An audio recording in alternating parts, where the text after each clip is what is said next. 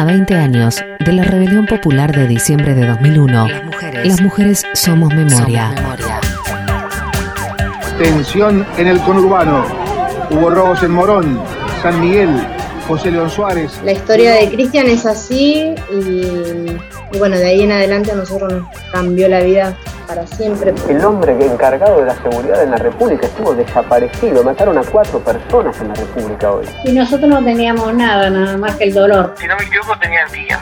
Y después pasó lo más complicado, pero bueno, la ayuda de mi familia, de, mi mamá, de mi abuelo, que fue las personas que se cargo de mí también, hablando de mi crianza. Fue complicado, pero se pudo. Yo cuando fui al juzgado no, no había denuncia, no había nada. Cierra un ciclo marcado por una profunda crisis económica y social, al cabo de uno de los días más negros de nuestra historia. Alrededor de 20 muertos en todo el país. Las mujeres somos memoria. Es la tarde del 19 de diciembre del 2001. En muchas ciudades del país ya se produjeron saqueos. Pero aquí, estas personas no están saqueando. De repente, un hombre baja de un auto. Tiene un arma en la mano, grita, dispara cinco balazos a la multitud reunida. Ahí, entre esas personas, está Cristian Legendre, un joven de 19 años que se había acercado a mirar. También está su mamá, dos de sus hermanas y un hermano. Yo soy Vanessa, Vanessa Legendre, hermana de Cristian Legendre. Esa es la voz de Vanessa, la más chica de sus hermanas. Bueno, yo soy la mamá de Cristian. Y ella es Nora, Vanessa y Nora sabrán desde aquella tarde que sus vidas cambiarán para siempre. Lo de Cristian sucedió el 19 de diciembre a las casi a las 5 de la tarde. Mi hermano el mayor le había puesto un negocio de venta de pirotecnias y artículos de navideños para que él pueda tener sus gastos, o sea, porque como él ya había sido papá y no conseguía trabajo, entonces mi hermano le puso un negocio sobre la calle Gamboa. Y bueno, justo ese día empezaron con el tema de los saqueos y bueno, mi hermano cerró el negocio por temor también y así que bueno, se fue a la casa de su esposa, estaban comiendo y lo querían pelar al bebé, porque el bebé era muy tenía muchos pelos y hacía mucho calor ese día. Él fue a buscar una peluquería y justo la peluquería que mi hermano fue, el, enfrente había un supermercado de acá del barrio, un supermercado grande. Así que bueno, él fue a pedir el turno y en ese momento empezó a venir mucha gente, mi hermano en la bicicleta mirando, porque el dueño del supermercado estaba entregando bolsas de mercadería, o sea, la gente que iba llegando, para que no le saquen el negocio. Y bueno, fue así hasta que mm, apareció el suegro del dueño con un auto insultando a la gente que estaba ahí y se fue hasta, hasta la, la terminal que era una cuadra y apareció tirando tiros como un loco. Lamentablemente en ese momento mm, la gente empezó a correr cuando se le acerca a mi hermano había mucha gente, había mujeres embarazadas, había gente con chicos. Entonces mi hermano le dijo que no tire, que había gente embarazada y que había chicos. Entonces él lo insulta a mi hermano diciéndole que él cierre la boca, que eran unas ratas, no sé qué, y le tiró dos tiros a mi hermano de frente.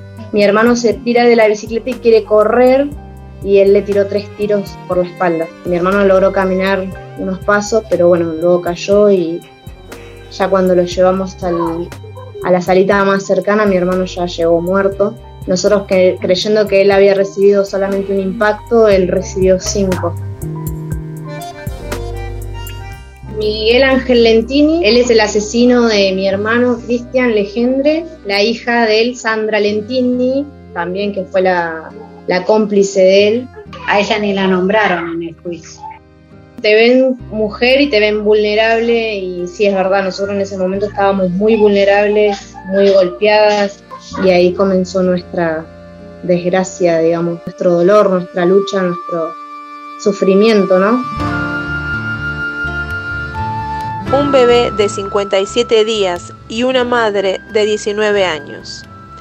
El asesinato de Cristian Legendre deja a la familia en un estado de vulnerabilidad aún mayor. Karina empieza a hacer changas en talleres textiles y su padre Oscar se encarga de cuidar a su hijo Gabriel Román. Le cocina, lo baña, lo cuida. Nora, su abuela materna, también colabora con el cuidado, igual que Vanessa, la hermana de Cristian. Mujeres que tejen redes cuando no tienen nada más que dolor. Más que nada el apoyo nuestro fue para mi cuñada, que estaba, había quedado sola. Y bueno, mi mamá también. Ella, si bien aprendiendo día a día a ser, bueno, abuela ya era, pero bueno, apoyar desde otro lugar a su nieto, ¿no? Y a su nuera. Tratar de solventar un poco los gastos que tenía mi cuñada en ese tiempo, que mi sobrino era re bebé, tenía un mes y medio. El tema de los, pañales, la leche, y bueno, si bien nosotros no somos una familia de, plata, digamos, somos de escasos recursos también. Eh, nos ayudábamos mutuamente, ¿no? Una a otra, ¿no? Nos conteníamos así, fortaleciéndonos con palabras, eh, estar con el nene, enfocarnos en el nene en ese momento. Primeramente era, fue triste porque para mí fue más triste porque yo no iba a tener más a mi hijo, ella tenía a su hijo y, bueno, y como yo sé que dejó a mi nieto por algo y tenía yo a alguien, por alguien por quien seguir adelante y luchando, y también miraba por, por mí, ¿no? Porque sabía que, que yo también iba, estaba pasando mal, así que y se armó un hermoso vínculo entre mi mamá y ella. Hasta el día de hoy ellas siguen manteniendo un vínculo. Mi cuñada es una gran mamá, la verdad que mi, hermano no pudo haber elegido una mejor mujer para su hijo, una mejor mamá para su hijo, porque la verdad que hoy mi sobrino tiene casi, ya tiene 20 años. Mi nieto, mi nieto se llama Román. Román el padre le, puso Román por, porque era de Boca y quería que el hijo se llame Román. Y es un hombre hecho y derecho, un hombre hermoso, con valores, unos valores hermosos, una educación hermosa. Él está estudiando y la verdad que no, es orgullo lo que sentimos por mi sobrino y por, por el trabajo que hizo mi cuñada para, para su hijo, ¿no? Y con el apoyo, bueno, siempre de nosotros, de su familia también, porque ella tiene una familia hermosa. Y mi nuera eh, lo cuidó mucho también. El nene tenía dos meses y, ella tenía también la contención de parte de ella, de su papá, que hizo también de padre de mi nieto y, y ella tenía 17 años. Y ella también es una, una mujer luchadora que salió a trabajar, para defender y darle lo que su hijo necesitaba. Ella hasta el día de hoy sigue trabajando, siguió estudiando después del tiempo, ella se dedicó a estudiar, eh, hoy es farmacéutica, la verdad que tiene una profesión muy linda, tiene su trabajo, puede mantener y sostener a su, a su hijo. Siempre juntos estuvimos. 20 años después, a mediados de diciembre del 2021, la Cámara de Casación confirmó la condena al ex secretario de Seguridad del gobierno de Fernando de la Rúa, Enrique Matov, al ex jefe de la Policía Federal, Rubén Santos, y al ex director general de operaciones de esa fuerza, Norberto Gaudiero, por los asesinatos en la ciudad de Buenos Aires. En Merlo, sobrevuela la sensación de injusticia. El comerciante que mató a Cristian, Miguel Ángel Lentini, estuvo prófugo por cuatro meses y finalmente fue condenado a diez años y ocho meses de prisión. Sin embargo, apeló el fallo y nunca cumplió la pena. Para nosotros no, hubo justicia. Digamos, los que mataron tenían el privilegio de que los protegieran más que a nosotros que, que éramos los que los damnificados, ¿no?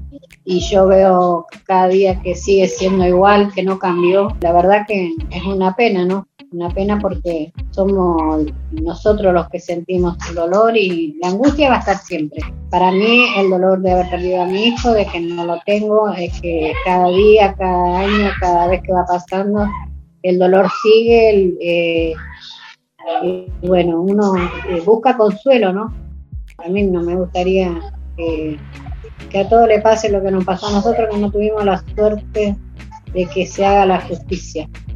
Yo cuando fui al juzgado no, había denuncia, eh, no había nada. Yo no iba al otro día que enterré a mi hijo, me iba al juzgado, y, presentaba lo que me había pasado, ahí no tenían nada. Fue prácticamente en vano porque, bueno, no, no obtuvimos lo que, lo que queríamos, ¿no? Lamentablemente, nosotros en ese momento, en ese tiempo, no teníamos tampoco como para pagarle un abogado y, y bueno, quedó todo ahí. Eso quiere decir que la justicia es así. Cuando tienen plata, arreglan. Con el que con, con la policía, con el abogado, con el juez o con lo que sea. La justicia lamentablemente para mi hermano no llegó, no llegó porque, bueno, el hombre que lo mató en ese momento se fugó, estuvo prófugo muchos años hasta que apareció cuando él tenía 70 años porque ya no iba preso. Lo condenaron a 10 años y un par de meses, cuatro meses, pero bueno, tampoco fue preso porque era mayor y la condena lo hizo en el domicilio. A 20 años, la memoria de las mujeres teje historias de lucha, de resistencia, de abrazos, de cuidados. Son las mujeres que sostienen el recuerdo de las víctimas, las que enseñan, las que no olvidan. A mi hermano lo mataron el 19 de diciembre y el 22 lo estábamos velando, el 24 eran las fiestas y fue todo muy duro.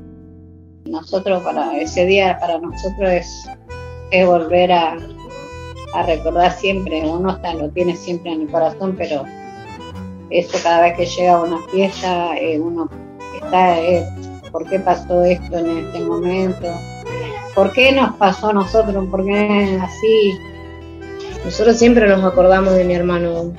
Los que perdieron algún familiar son los que siempre vamos a recordar.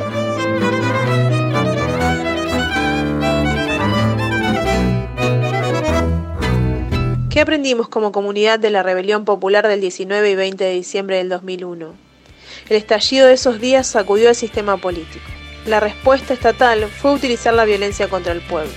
El resultado 39 personas asesinadas en todo el país.